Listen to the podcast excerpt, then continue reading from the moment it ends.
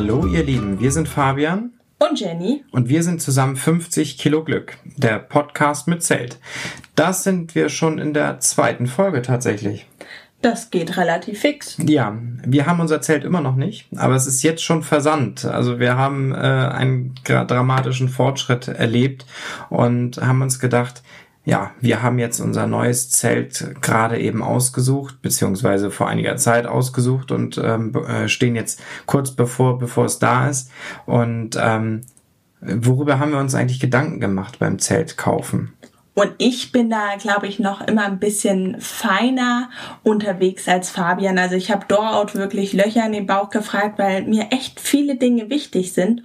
Und dann haben Fabian und ich überlegt, irgendwie wollen wir euch das mitteilen und hatten da eine kleine Idee. Tatsächlich ist das äh, wirklich so, dass ich da eher so der Mann fürs Grobe bin.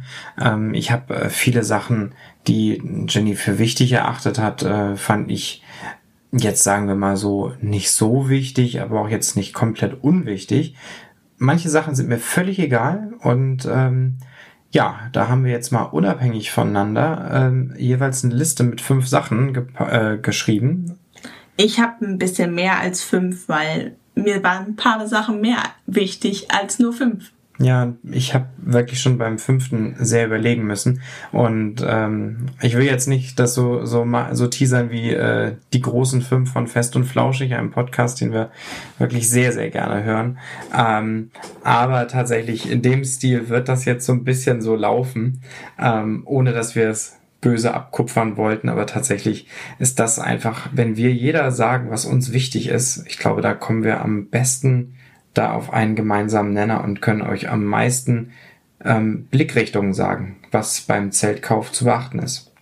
Ich würde sagen, ich fange mal an. Also ich habe auf meiner Nummer eins Stoff des Zeltes, also aus welchem Außenmaterial das Stoff besteht. Das war mir ganz, ganz wichtig und da wir unser erstes Zelt aus Baumwolle und Polyester hatten, stand für mich fest, das neue Zelt wird auch aus diesem Stoff. Das ist tatsächlich bei mir auch die Nummer eins gewesen. Auch ohne, ohne großes Intro, also nicht die, die irgendwelche geilen Intros angekündigt, sondern einfach nur mal angefangen. Ähm, ich habe tatsächlich auch als ersten Punkt Außenmaterial und ähm, ich hatte gar keine Ahnung, was jetzt eigentlich der Unterschied zwischen einem sogenannten Polycotton oder Technical Cotton ähm, und einem normalen Polyesterzelt ist, was es da eigentlich an verschiedenen Varianten gibt. Das da bin ich mehr so wie die Jungfrau zum Kinder gekommen. Das war reiner Zufall. Für mich war das irgendwie immer so ein bisschen, es gibt die Tütenzelten, die Polyesterzelten, also nichts gegen Polyesterzelte, allerdings ist das für mich immer so ein bisschen Tütenatmosphäre. Und dann gab es für mich immer diese Mittelalterzelte aus Baumwolle. Ja, und ich war, hatte tatsächlich als Kind, ähm, war ich auch mal in so einem Zeltlager. Ähm, und da haben wir in solchen Pfadfinderzelten geschlafen. Die waren dann auch komplett aus, aus Baumwolle. Und ähm, ich kenne aber eben auch von Festivals oder Übernachtungen bei Freunden so diese, diese typischen kleinen Iglu-Zelte, zweimal zwei Meter aus 100% Polyester. Die knatschen auch immer so schön. ja, also tatsächlich war das mir ähm, eigentlich fast egal. Mir ging es eigentlich nur beim Zeltkauf erstmal nur um die Größe von dem Ganzen. Aber jetzt, wo wir ein Zelt durch Zufall bei eBay Kleinanzeigen gekauft haben, was zufällig aus Polycotton besteht, habe ich einfach gemerkt, wie unglaublich äh, groß dieser Vorteil von diesem Material ist. Das stimmt. Also da bin ich voll auf deiner Seite. Und deswegen ist mir auch dieser, äh, dieses Außenmaterial für mich definitiv unangefochten die Nummer eins. Also da musste ich gar nicht überlegen. Du nee, auch nicht. Ich auch nicht. Nee. Das war das erste, was ich aufgeschrieben habe. Ja.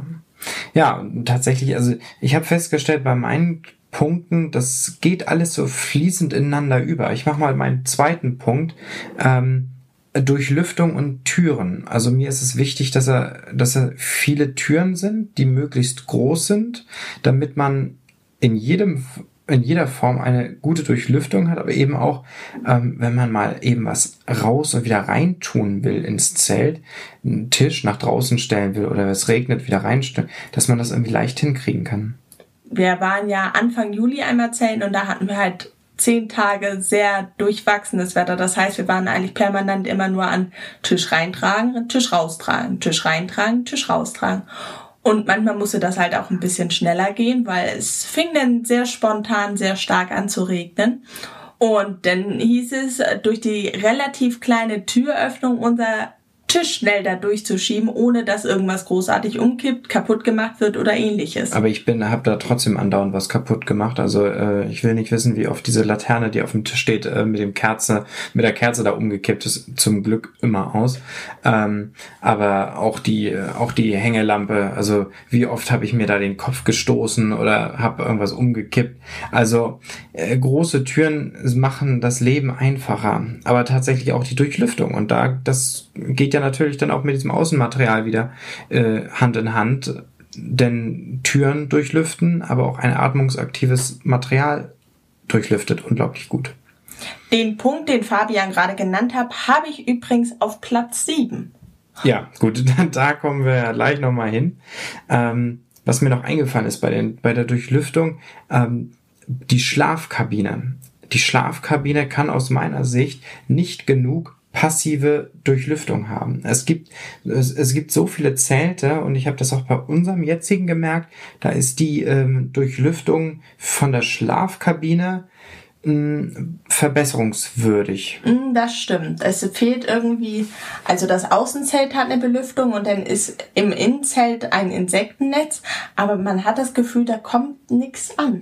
Das ist ein bisschen klein geraten alles. Und ich glaube, das wird jetzt bei dem äh, neuen Zelt, bei dem Rock Lake, äh, definitiv eine ganz, ganz andere Sache. Da sind nämlich über die gesamte äh, gesamte Breite, glaube ich, Durchlüftungsnetze, aber dazu kommen wir nochmal in einer extra Folge, da machen wir nochmal eine genaue Folge mit detaillierten Punkten dazu.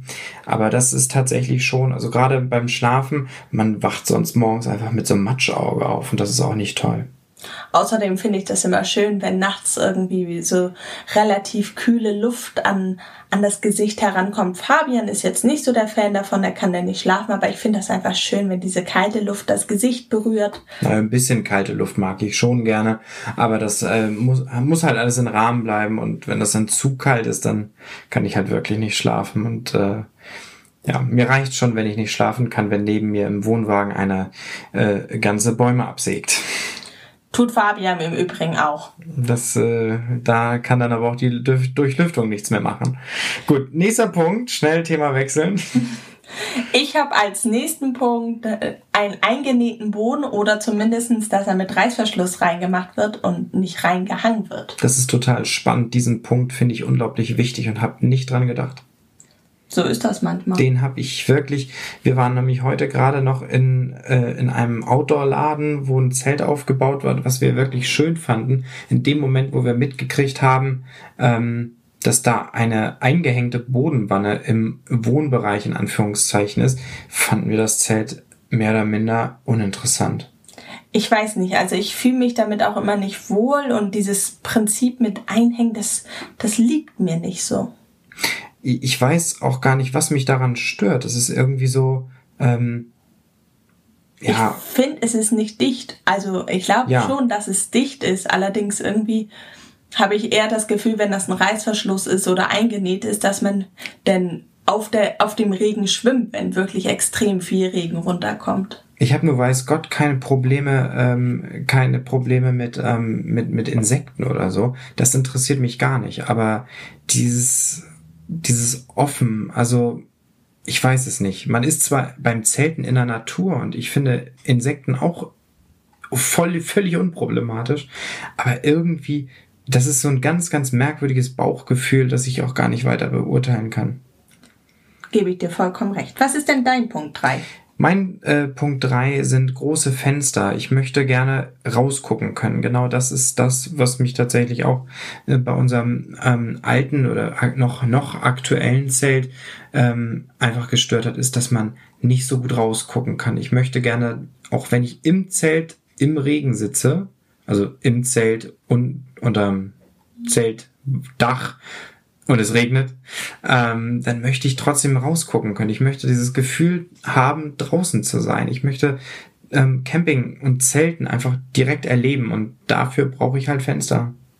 Ja, das finde ich tatsächlich auch unfassbar wichtig. Vor allem, das gibt auch so viel Licht tagsüber. Aber ich finde, man sollte immer noch die Möglichkeit haben, das mit Vorhängen zu schließen, muss ich zugeben. Ja, das definitiv. Man möchte sich auch mal umziehen oder so. Da ist das natürlich dann hilfreich, wenn man da irgendwie Vorhänge bei hat und ähm, deswegen kann man das schon gut haben. Also, aber große Fenster, dieses Outdoor-Gefühl, dieses ähm, ja, Outdoor erleben, das ist schon äh, was, was ich wirklich wichtig finde. Ja, also man ist auch auf einmal viel näher der Natur, wenn man rausguckt. Auch wenn das vielleicht Quatsch ist, weil da ist ja immer noch was zwischen, aber ich finde, das ist schon sehr, sehr wichtig. Ja, und sei es nur, man, man beobachtet Vögel oder Eichhörnchen. Wollen wir weitermachen mit Wir Platz wollen weitermachen. Vier?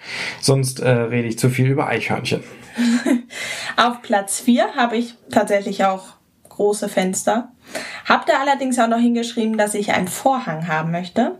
Und der muss definitiv bei mir auf der Innenseite sein und nicht mehr auf der Außenseite. Oh wie bei, ja. Wie bei unserem jetzigen Zelt. Ja.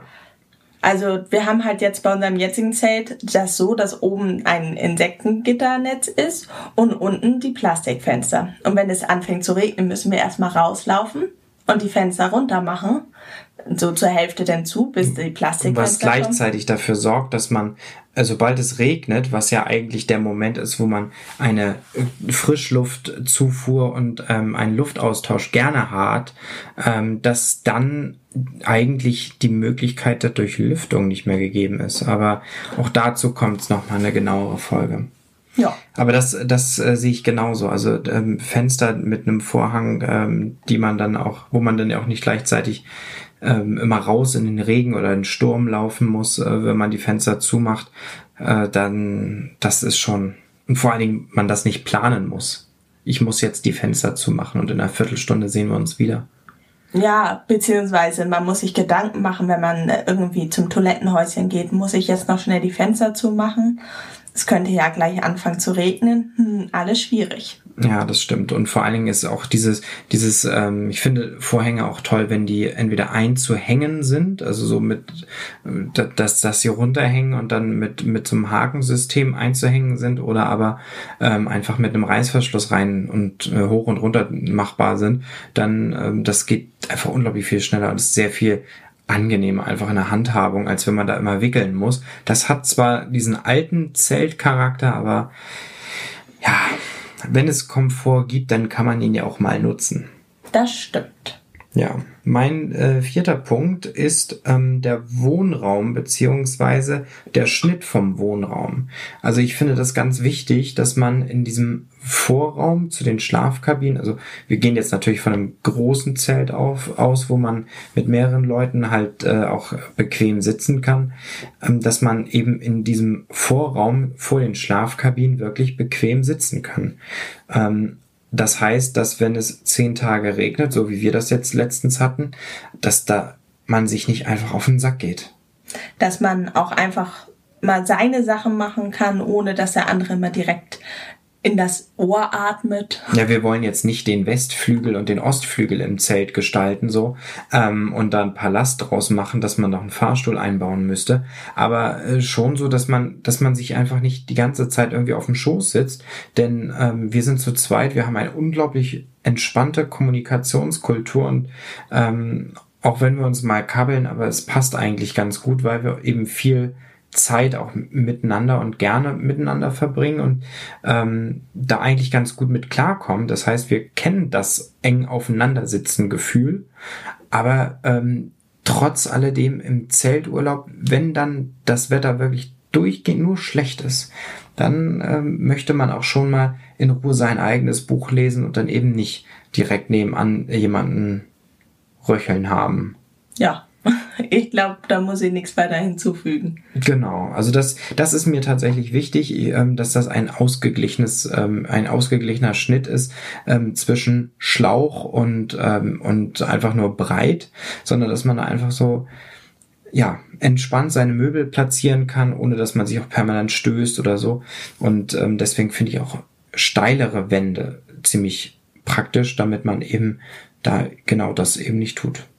Und ja. damit Fabian nicht die ganze Zeit die Lampe runterwirft. Ja, ich bin gespannt, wie lange die das noch aushält. Also wir haben die jetzt seit ein paar Monaten und ähm, so oft wie die schon runtergefallen ist, die ist aus Blech und Glas, die hat schon das ein oder andere von mir miterlebt. Ich muss sie immer wieder gerade biegen. Ja, also auf jeden Fall hat die Beulen. Und äh, ich hoffe, dass sie noch länger hält, weil die war, die war zu teuer, als dass sie schnell kaputt gehen kann. Machen wir weiter, bevor ich von weiteren Dingen erzähle, die Fabian schon kaputt gemacht hat. Genau. Ich finde, ja, auf meinem Platz 5 war Effizienz beim Öffnen der Fenster. Ich möchte, dass das schnell geht, einfach geht. Das hatte ich, glaube ich, gerade schon sehr, sehr umfangreich erklärt.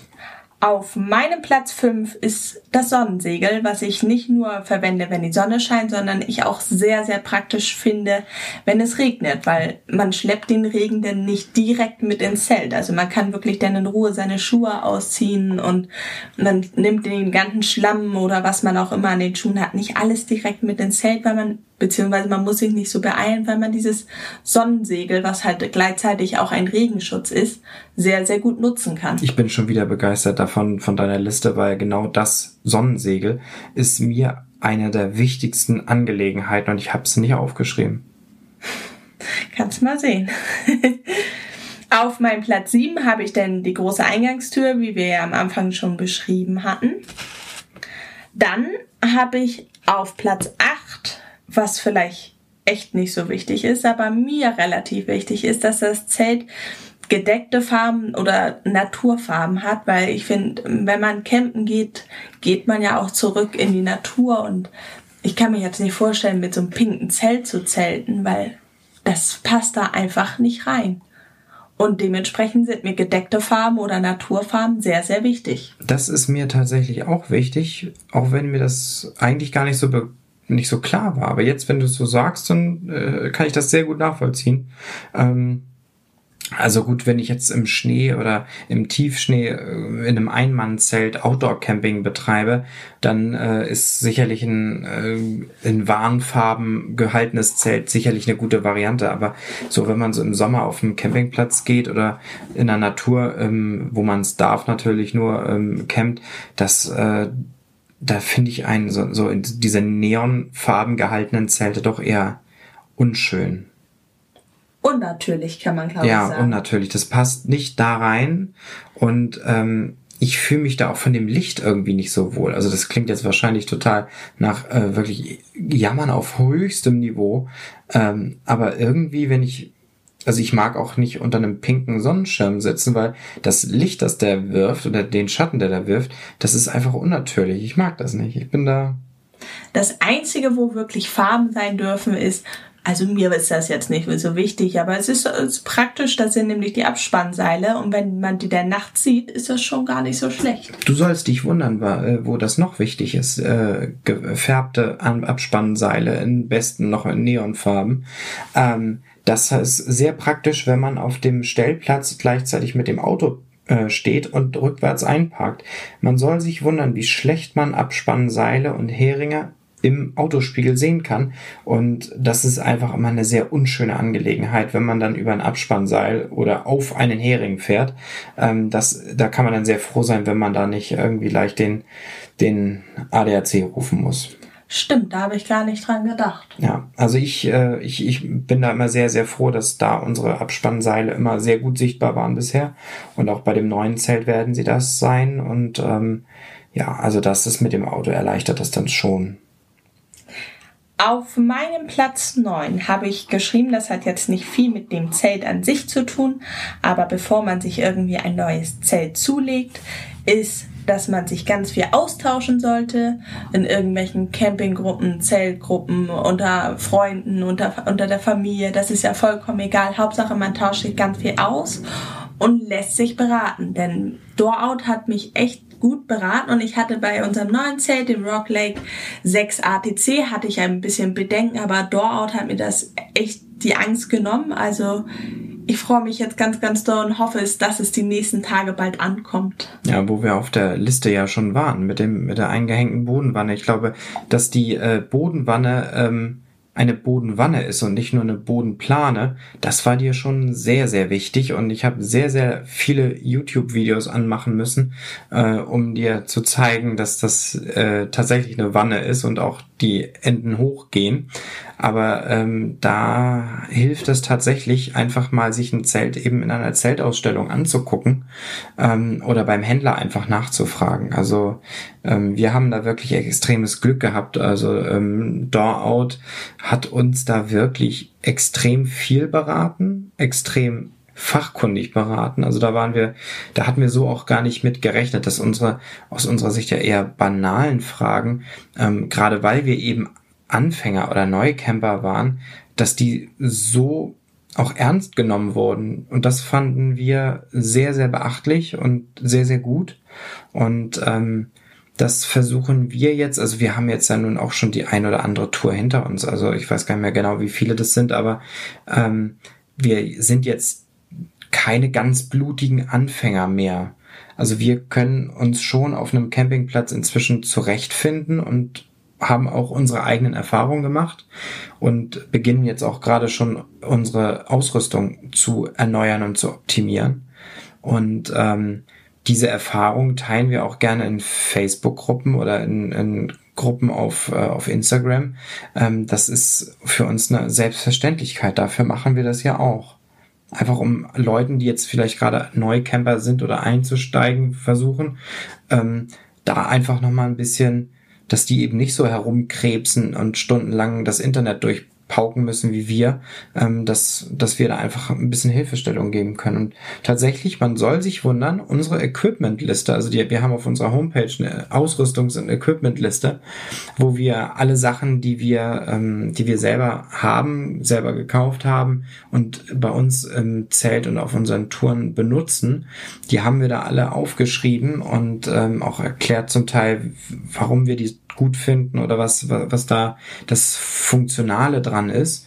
Und ähm, wir werden nicht müde, diese, diese Liste, ähm, in Facebook-Gruppen zu teilen. Und wir haben so viele positive Nachrichten zurückbekommen, dass das einfach eine Hilfestellung war und ähm, dass da Sachen draufstehen, an die einige nicht gedacht haben. Und das äh, finde ich ist eine ganz gute Sache. Also wenn ihr die nochmal suchen solltet, einfach auf 50 kg Glück mit ue.wordpress.com und ähm, da findet ihr unter dem Reiter Service und Equipment dann diese Liste. Da könnt ihr euch die selber mal angucken. Vielleicht hilft sie euch ja auch nochmal.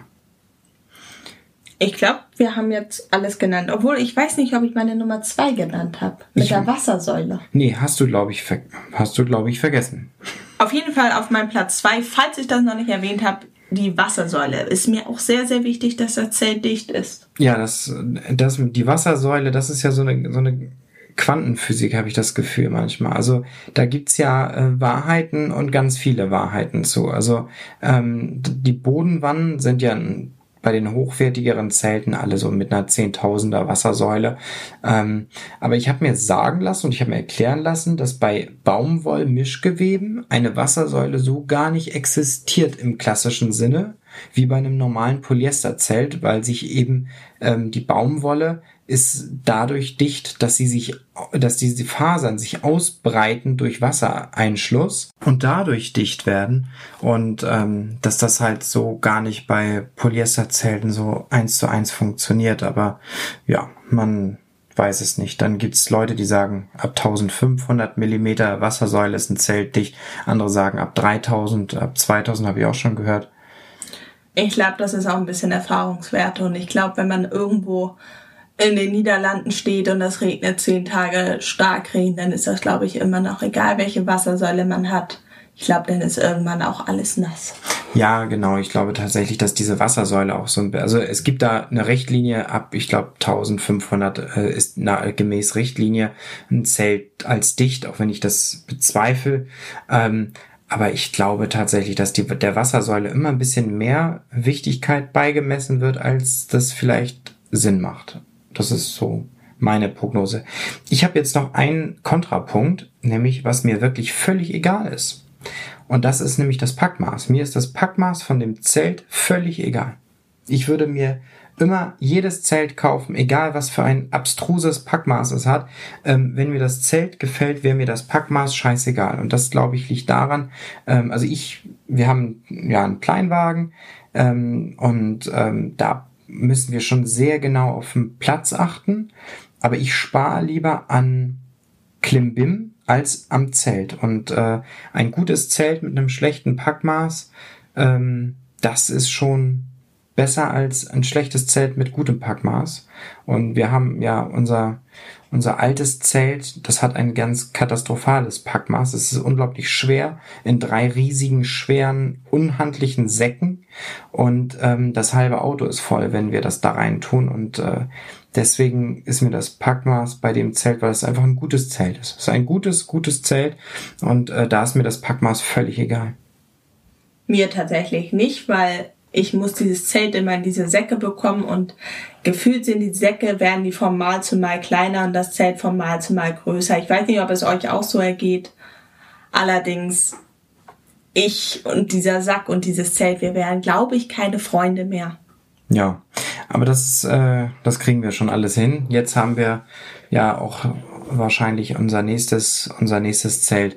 Das kommt ja nun die Tage und insofern das wird, glaube ich, sehr viel besser werden. Ich hoffe, ihr bleibt bei uns. Genau. Das war's für heute. Vielleicht konnten wir euch mit der, mit dem kleinen Exkurs in unsere Gedanken, was für uns wichtig ist bei einem Zelt, ähm, helfen.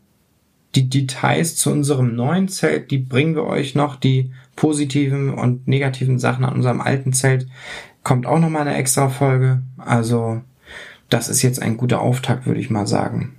Bleibt gespannt. Bleibt gespannt, bleibt dabei, empfehlt uns weiter, ähm, folgt uns auf Instagram und guckt euch die Ausrüstungsliste gerne an. Wir freuen uns aufs nächste Mal. Bis zum nächsten Mal. Tschüss. Tschüss.